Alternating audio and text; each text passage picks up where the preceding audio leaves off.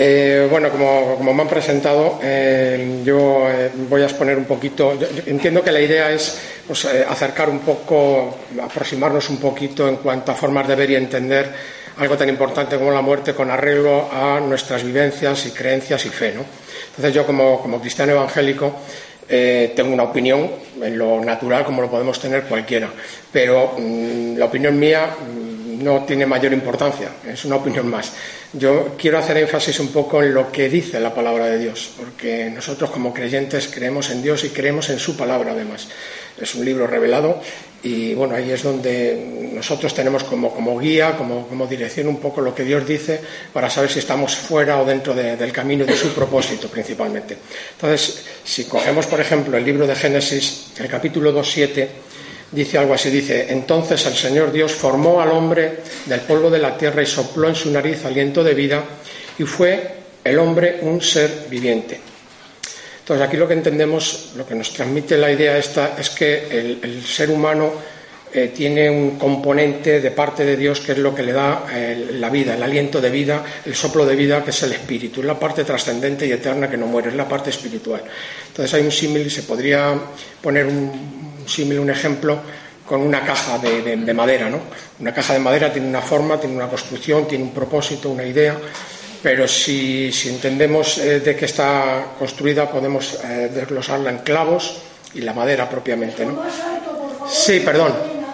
Sí, decía que, decía que, se puede entender este, esta, idea que estaba transmitiendo con un ejemplo eh, pues una caja de madera, podemos poner un caso cercano y próximo que todos podemos entender. Una caja de madera puede estar eh, construida de clavos y de, tablas de madera.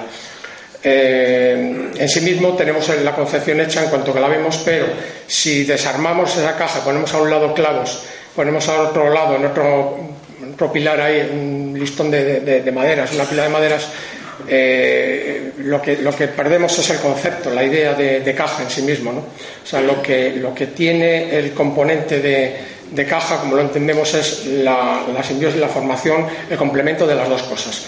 Entonces, en el momento que separamos la parte espiritual del ser humano, se pierde la esencia, se pierde el concepto del ser humano como tal. Porque la parte importante, la que vemos, eh, es la, humana, que es la, que, en fin, la que perece, la, que, la parte que queda aquí, ¿no? Porque volvemos al polvo, según nos, nos explican las escrituras, y la parte espiritual es la que se eleva a la presencia de Dios. Y esa es donde realmente nos tenemos que enfocar porque esa parte no muere. O sea, la parte trascendente y eterna del ser humano es la que más valor tiene en ese sentido, ¿no? Entonces, bueno, la, muerte funciona de esa manera. La muerte se produce, no como, concepto de muerte, yo como cristiano, creyente, evangélico, no creo en la muerte. O sea, lo que ocurre es que hay un pasar por una puerta a una realidad distinta y, realmente, mm, bueno, todos tenemos, todos tenemos que pasar por esa puerta. Pero mm, despertamos, empezamos una etapa nueva, a otra realidad eterna de, otra, de, otra, de, otra, de otro concepto, que no es el humano, el, el, intelectual en el que nos movemos en, el terreno normal de las cosas. ¿no? Como cristianos sabemos que Dios envió a su Hijo con un propósito y es que Él pagó un precio, Él murió para que nosotros tuviéramos vida. Esta es la esencia del cristianismo. Lo que nos viene a decir es que eh, Dios mismo, como creador, lo que nos trae es un mensaje de amor y de esperanza diciendo, bueno, yo me voy a poner a la altura vuestra para que no podamos decir desde aquí qué bonito se ve desde ahí arriba todo.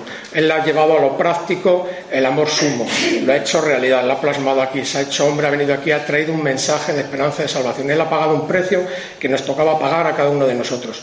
La segunda carta de Timoteo, el capítulo 1, 10 dice, dice, pero que ahora ha sido manifestada por la aparición de nuestro Salvador Jesucristo, al cual quitó la muerte y sacó a la luz la vida y la inmortalidad por el propio Evangelio. ¿Qué sucede con el alma cuando, desde el punto de vista cristiano, cuando el hombre fallece, muere? Pues hay esa separación, ese desdoblamiento eh, de, los dos ingredientes básicos y principales, como hablamos con la caja, los clavos y la madera. Eh, se separan por dos lados y se pierde la, razón de ser. Eh, cuando, un, cuando un cristiano, vamos a decir, fallece, lo que, lo que ocurre es que la parte espiritual se separa, ese aliento de vida que nos puso en su momento Dios vuelve otra vez a separarse y volvemos al polvo, en el sentido eh, natural del término, o sea, volvemos otra vez a la tierra o bueno, a las cenizas, que al final viene a ser lo mismo, según el, procedimiento de, en el que se someta uno. Entonces, lo que tenemos que entender es que Jesús dijo que vendría a juzgar a vivos y muertos. Entonces, ¿cómo podemos entender eso? Tenemos que entenderlo como que hay un momento en que Dios va a restituir otra vez esa separación, la va a volver otra vez a juntar. O sea, cuando un, cristiano parte hacia Dios, tiene un encuentro con Él en la parte espiritual. La física queda aquí, pero hay un momento donde volveremos a ser otra vez juntados, a, tomar esa forma de caja, ese recipiente, algo con sentido, algo con una utilidad, con el fin de ser juzgados. Eso es lo que enseña la palabra de Dios. Dijo que vendría a juzgar a vivos y muertos. Entonces las almas, una vez que, parten de este mundo, tienen una segunda oportunidad en la presencia o no de Dios, del Creador.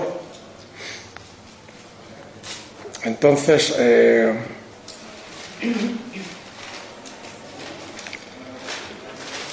eh, en el momento en que, se, produce ese, proceso de muerte, eh, lo que tenemos es que tener en cuenta que, bueno, que ahí no, ahí no termina, ahí no termina realmente la vida, o sea, la vida se proyecta más adelante, en las distintas religiones lo entienden cada una de una manera, pero todos tenemos en común ese concepto, esa idea de que el ser humano no muere. O sea, mm, quizás en alguna otra religión puede ser, pero nosotros entendemos que el ser humano, a diferencia de, una vaca, de un caballo, de un perro, pues mm, tenemos esa parte del alma trascendente que otro ser vivo no tiene. Tenemos también el intelecto, tenemos también la razón. ¿no? Entonces quería dejar un pequeño resumen eh, de lo que dice la Biblia al respecto. La, carta de, de, Hebreos, el capítulo 9, 27, dice que de tal manera está establecido para los hombres que mueran una sola vez y después de esto el juicio. Esto es lo que, nos enseñan las escrituras. Eh, primera de Juan 5.20 dice también, pero sabemos que el Hijo de Dios ha venido y nos ha dado entendimiento para conocer lo que es verdadero, aquí lo pone con mayúsculas, y estamos en el verdadero, estamos en el Hijo, estamos en Cristo. Este es el verdadero Dios y la vida eterna. El Salmo 23.4 dice también el libro de los Salmos, es un libro de cánticos y de, poético, escrito por el rey David, dice, aunque nada, aunque, aunque nade en valle de sombra de muerte, no temeré mal alguno porque tú estarás siempre conmigo. Y Juan 11, 25, 26, donde Jesús nos dijo, yo soy la resurrección y la vida, el que cree en mí, aunque esté muerto, vivirá, y todo aquel que vive y cree en mí, no morirá eternamente. Entonces, eh, lo que quería dejar un poco como, resumen en este sentido es esa, la idea de que eh, Cristo ha venido a traer una esperanza de vida, ha venido a traer un mensaje de salvación y, Él ha muerto, ha demostrado con hechos la realidad de que hay un proceso de vida y de muerte, que es un ciclo de alguna manera, eh, donde uno muere pero vuelve a, tener vida. O sea, muere en lo físico, pero hay un momento donde donde tenemos un encuentro con el Creador, se restaura lo que, lo que estaba roto. ¿eh? nosotros creemos, porque así lo enseñan las Escrituras, que lo que produce la ruptura entre Dios y el hombre es el, es el pecado, o sea, la desobediencia, la rebeldía y la altivez delante de Dios, del Creador.